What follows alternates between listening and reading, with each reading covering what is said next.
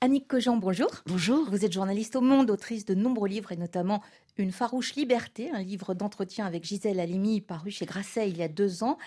Une farouche liberté, c'est également le titre d'une BD que vous co-signez avec Sophie Couturier, Sandrine Revel et Myriam Lavial et qui sort cette semaine. Et oui. C'est une idée de vous d'adapter le livre en BD Écoutez, j'en rêvais, mais c'est vrai que c'est une maison d'édition qui a tout à fait, euh, qui était spécialisée dans la BD, qui a proposé ça à mon éditeur. Et tout de suite, j'ai levé la main en disant, bah, moi, je veux bien le faire, je veux bien l'écrire. L'écrire à, à, condition d'ailleurs de le faire avec Sophie Couturier, parce que c'est, c'est d'abord une très bonne amie. Et c'est important de faire ça avec quelqu'un qu'on aime bien et pour travailler en ping-pong. Et puis, elle a bien connu Gisèle Halimi. Donc, toutes les deux, on, on se rappelait ses gestes, ses, ses, mimiques, je dirais, sa passion, sa, son élégance, sa voix.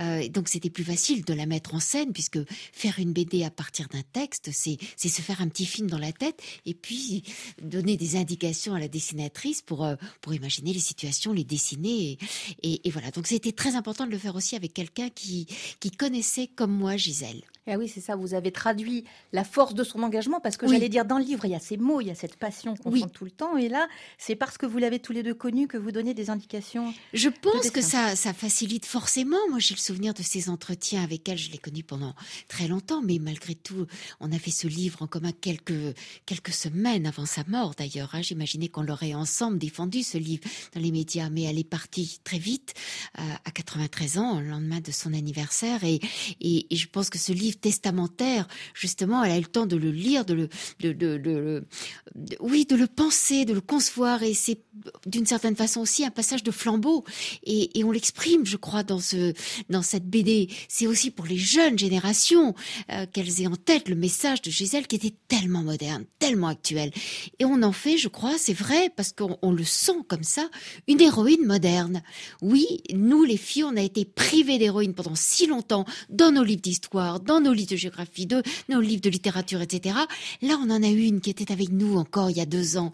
Et alors, mettons-la en valeur et, et inspirons-nous de, de, de, sa vie. C'est vrai qui est, qui est juste incroyable. Et oui, pour inspirer les jeunes filles, parce que quand même, je disais la Limi, on la, on la découvre. Oui. Euh, euh, excellente élève à l'école et, qui fait déjà une grève de la faim à 10 ans pour avoir le droit d'aller euh, en sixième étudier, pas seulement servir oui. ses frères, euh, euh, qui refuse un mariage arrangé à 16 ans. Une oui. rebelle, quoi. Ah, bah, elle est une rebelle, euh, une, une, petite fille impétueuse qui avait une soif de liberté, qui était dans un milieu très pauvre et très machiste, évidemment. C'est les garçons qu'on mettait toujours en avant. Et elle, elle comprenait pas. Et on lui disait, parce que t'es une fille. Voilà, tais-toi, serre tes frères, etc., parce que t'es une fille. Et elle trouvait ça incroyable comme réponse. C'est d'abord de la perplexité. Avant même la révolte, il y a la perplexité. Mais qu'est-ce que ça veut dire? Qu'est-ce que les, les, filles ont en moins Mais Elle a bien compris qu'évidemment, les filles n'ont rien en moins et que c'était injuste et que, du coup, euh, je pense que dès, dès 10 ans, elle avait cette volonté de changer les choses. Elles ne sont pas là pour être figées, rien n'est inscrit dans le marbre et je choisirai un métier pour changer le monde. Elle a choisi d'être avocate. Donc ses parents trouvaient ça complètement dingue, évidemment. Mais enfin bref, elle a réussi à venir à Paris. Elle a forgé sa vie et tout de suite, elle a été du côté des opprimés, les plus faibles. C'était les colonisés. À l'époque, c'était les plus pauvres et c'était bien sûr les femmes. Et elle a mis toute son énergie, toute sa flamme, son ardeur, son caractère euh, pour les défendre.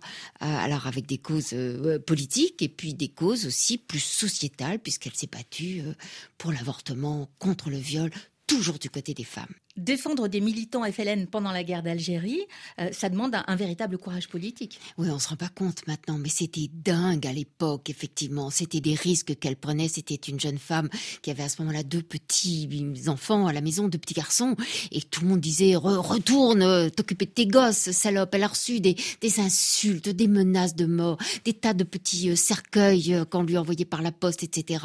Elle a, elle a été emprisonnée à un moment donné. Elle a cru d'ailleurs qu'elle allait mourir une nuit jetée dans un cachot. Elle a cru qu'elle allait être torturée. Enfin bref, ça a été très difficile. Et puis surtout, c'était c'était très très mal vu cette femme qui partait comme ça, qui laissait sa famille pour aller défendre, qui prenait fait et cause pour les pour les révolutionnaires. Enfin pour ceux qui voulaient euh, effectivement qui revendiquaient la dépendance.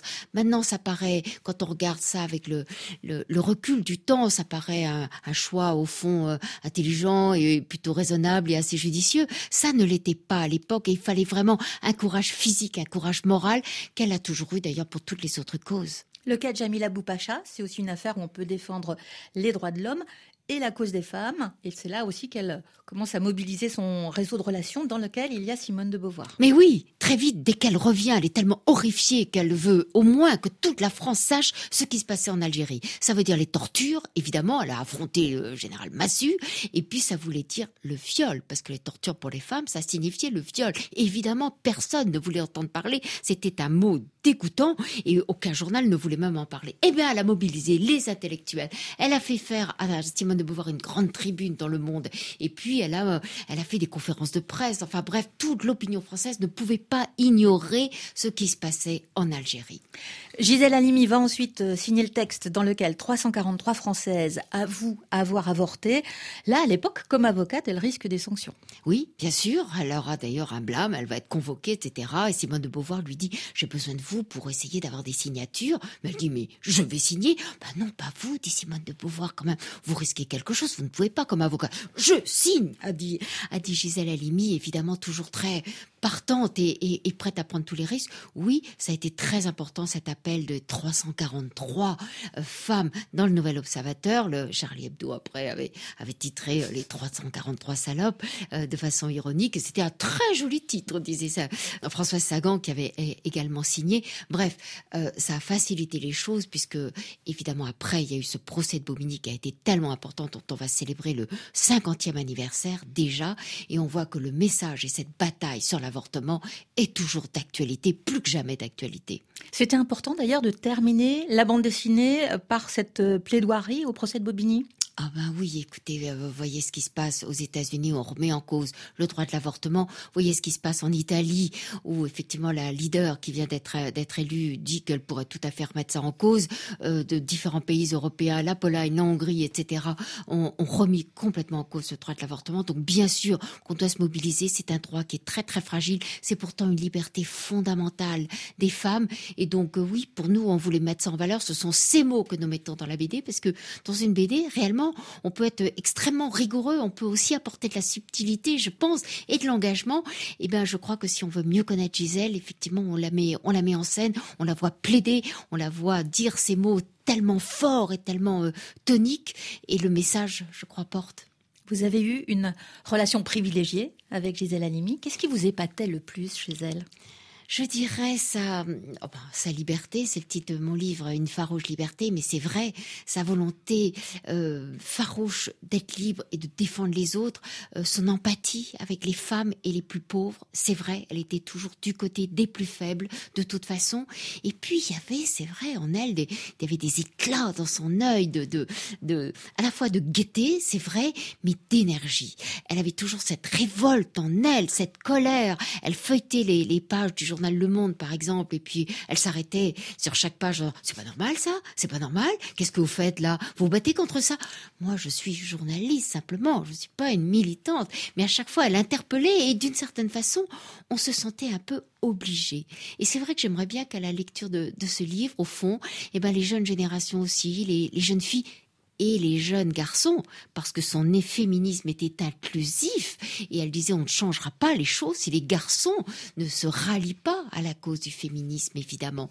Eh bien, elle voulait tendre une sorte de flambeau, et, c'est vrai qu'on se sent obligé, obligé de ne pas baisser les bras, obligé de continuer les batailles qu'elle menait, obligé d'être un peu à la hauteur de grande figure qu'elle a été. Annick Cojean, merci. Je rappelle le titre de votre BD, Une farouche liberté, paru chez Grasset Steinkiss. Euh, Sophie Couturier a co-signé le scénario.